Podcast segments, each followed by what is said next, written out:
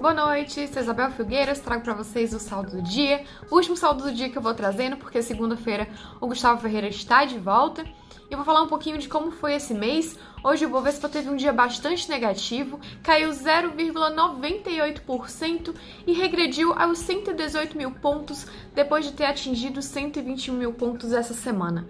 Aliás, o mês de abril foi assim doce e amargo para o Ibovespa. A primeira metade foi muito boa, o índice chegou a ter um acumulado de quase 4% no mês, 3,8%, mas aí da segunda metade para o final as coisas foram azedando. No fim das contas não foi de tanto mal, porque o mês ainda terminou com saldo positivo de 1,94%. A gente traz para vocês as ações, as 10 ações que mais subiram nesse mês de abril e também as 10 que mais caíram.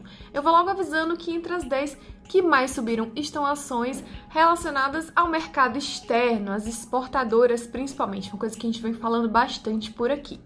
Entre as que mais caíram, a gente vê novamente as empresas controladoras de shoppings e também varejistas.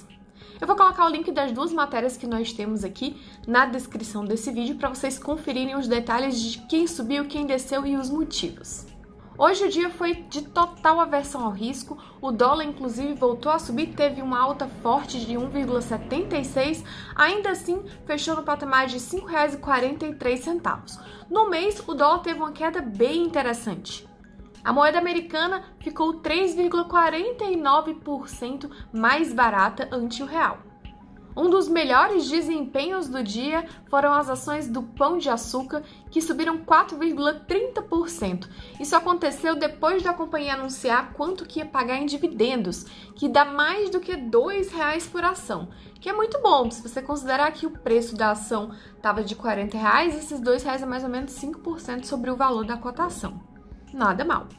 Agora, entre os que não foram tão bem, a gente teve a estreia na bolsa da empresa Modal Mais, e a estreia já não foi muito boa, começou com queda de mais de 7% das ações. Entre as ações do Ibovespa, quem ficou lá na lanterna foram os papéis da Braskem, que caíram 6,90%.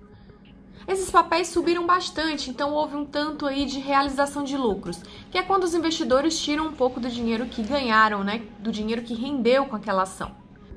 A empresa também passou por repercussão negativa porque moradores lá de Alagoas disseram que sentiram tremores de terra, houve instabilidade e eles afirmam que foi por conta da exploração da empresa no local. Eles querem mover a ação contra a empresa, pedir reparo de danos.